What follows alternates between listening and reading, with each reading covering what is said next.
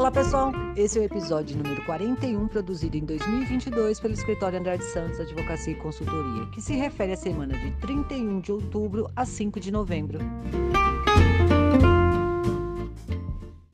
Bom, como vocês sabem, semana curta, feriado no meio, mas ainda assim nós tivemos aí uma movimentação, eh, legislativa, especialmente na área previdenciária. De fato, o INSS fez publicar a portaria 1514, que prorroga uma suspensão que já vem acontecendo aí a respeito dos benefícios. Eu vou explicar melhor. Desde o início da pandemia, nós tivemos uma suspensão dos processos de reabilitação profissional pelo INSS, que são aqueles processos que trazem, eh, colaboradores, empregados que estavam, eh, recebendo a a ou o benefício, o auxílio por incapacidade temporária, o antigo auxílio-doença, ou até mesmo aqueles que estavam aposentados por doença e que o INSS entendeu que poderiam ser reintegrados. Então, há um processo, um procedimento de de reinserção no mercado de trabalho através de processos de reabilitação, que é o próprio INSS quem deve fornecer. E esses, eh, essas, eh, essas modalidades, essas atividades de reabilitação estavam suspensas pela pela questão do da pandemia e de lá para cá não conseguiram reestabelecer. Então eles vêm prorrogando aí essa, eh eh eh, o reinício e as pessoas que estavam aguardando o processo de reabilitação, elas continuaram a receber o benefício que vinham recebendo, porque afinal de contas, elas não têm responsabilidade por essa por esse atraso, né. Pois bem, a portaria 1514 ela traz mais uma prorrogação, mas ela coloca, eh, algo que não vinha acontecendo nas próximas, que é um prazo, né, um prazo para que as equipes, eh, que fazem parte, né, da reabilitação profissional nas agências e nas gerências executivas do INSS, essas equipes avaliem quais são os benefícios que estão aí, eh, aguardando, né, há mais de 365 dias, ou seja, há mais de 1 ano, para que aconteça essa esse processo de reabilitação. Então essas equipes, elas têm esse prazo de 6 meses a contar de 1º de novembro, tá, eh, pra fazer esses processos andarem, tá. Então, eh, se espera que até abril de 2023, que é o prazo de 6 meses, essa, eh, rotina de suspensão dos benefícios, né, do da da dos processos de reabilitação sejam finalizados e tudo comece a caminhar de forma normal. E também nós tivemos do mesmo órgão, uma outra publi publicação mais técnica, que se trata da portaria 1069, que foi, eh eh, publicada pelo INSS e que trata de procedimentos e rotinas em caso de recurso no âmbito da da do próprio órgão, né. Aparentemente é uma notícia que não interessa a todos, mas é preciso lembrar, não são apenas os empregados que recorrem de decisões do INSS, os empregadores também têm essa faculdade e devem utilizar a prerrogativa em caso de decisão, por exemplo, que entende por por aplicar um um auxílio pelo código 91, que é o código do acidente, quando o empregador entende que aquilo não foi provocado por um acidente de trabalho. Então, dessas decisões cabem recurso, portanto, a notícia importa a todos. E ela é realmente bem técnica, ela ela aponta aqui uma mudança, ah, quando no caso do do pedido de desistência, quando o julgamento já alcançou a última instância e e há uma desistência, né, da parte que que obviamente qualque da qualquer das partes, estabelece que o INSS deve juntar, eh, esse pedido e todos os documentos que o instrui no processo e também comunicar, hã, o órgão julgador que houve essa desistência no âmbito administrativo. Eh, enfim, é um é uma é uma decisão, uma publicação muito técnica, mas vale a pena mencionar aqui, porque aqueles interessados podem depois consultar o teor integral da portaria 1069, que foi publicada essa semana. E, hã, nós tivemos também essa semana uma notícia na esfera jurisprudencial, ou seja, não estamos falando de alteração legal, alteração de norma, e sim de entendimento jurisprudencial, ou seja, no âmbito da do judiciário trabalhista, que eu acho que vai interessar a boa parte aí dos nossos ouvintes. Se trata de uma decisão, eh, produzida pelo TST, baseado num num processo que veio do Mato Grosso. Eh, o TST entendeu que uma empresa agrícola localizada em local de difícil acesso deveria pagar horas in itinere para o deslocamento de seus colaboradores. Deixa eu explicar.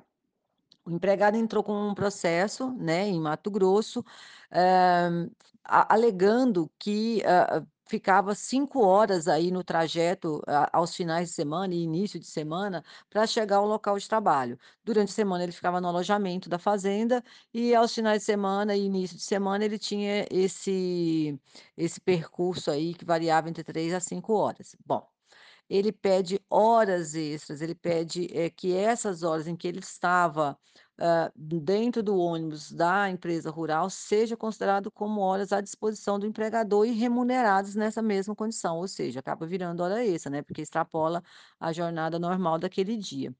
Eh, os tribunais do estado de Mato Grosso não entenderam dessa forma, mas o o empregado recorreu e chegou então ao TST. E na sétima turma houve esse entendimento, houve esse julgamento considerando que sim, é devido o pagamento dessas horas, com o a a seguinte detalhe, é importante registrar porque a fazenda estava em local de difícil acesso e não servido de transporte público. Essa é uma decisão muito importante, ela tem reflexo direto aí para muitas empresas do do setor rural, muitos empregadores rurais que estão com suas fazendas, suas unidades produtivas em locais que não têm, eh, muito acesso, mas eu vou, eh, colocar a seguinte ressalva: cada caso é um caso. Consulta o escritório, verifica a sua situação, eh, se você se encaixa, se o seu empreendimento se encaixa nessas nesses critérios, eh, pra que ha ha haja uma resposta que seja adequada ao seu caso concreto. Mas, eh, devo afirmar, é uma é uma decisão que muda aí paradigmas, porque normalmente essas horas não são consideradas como tempo à disposição do empregador. Portanto, é uma decisão muito importante que vale a pena ser, eh, considerada e analisada à luz da própria situação. E nós tivemos também em Minas Gerais uma decisão interessante que trata de uma de um processo em que um trabalhador pediu indenização por ter sido dispensado pelo WhatsApp. Eh, e a a a Justiça de Minas Gerais concedeu essa indenização. Então, eh, a minha sugestão é sempre muito cuidado com o que se faz, o que se fala através de desse aplicativo de de mensagens, e a recomendação é que tenham um manual de boas práticas em em relação à internet. A sua empresa, o seu empreendimento já possui esse manual? O escritório continua também à disposição para elaborar algo que seja adequado à sua situação.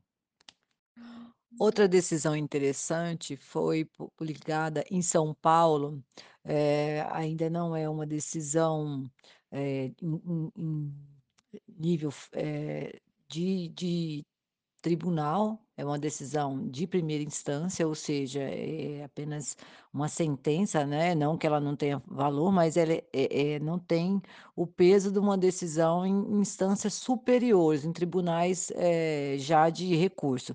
Pois bem, mas ela, eh eh, eu acho que vale a pena a gente mencionar aqui no podcast, porque ela traz uma importante, decisão que sobre acordo coletivo.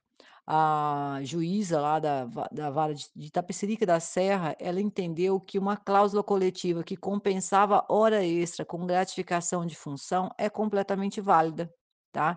E é um é uma decisão importante na medida que estabelece mais uma vez a prevalência do combinado sobre o legislado, ou seja, o que as partes, eh eh, fazem de de negociação pessoal, elas prevalecem que em relação ao que manda a lei. Por quê?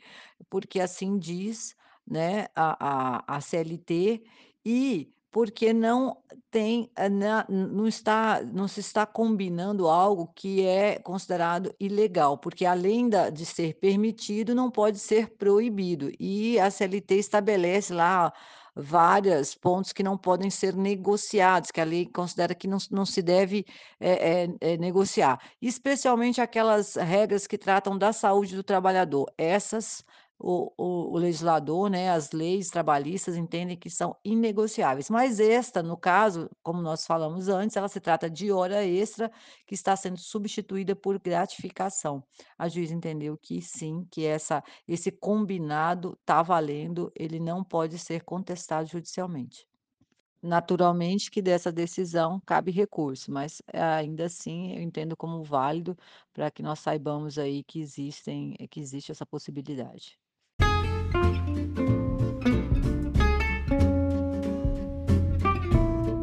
Bom, pessoal, mais uma semana curta, semana com poucos poucas decisões e poucas, hã, alterações legislativas relevantes, mas as que eu tiveram foram comentadas aqui e as dúvidas que que eu que ficaram por conta delas podem ser enviadas para atendimento@andradesantos.com.br, que é também um e-mail para que você envie sugestões ou críticas, serão todas muito bem-vindas e respondidas.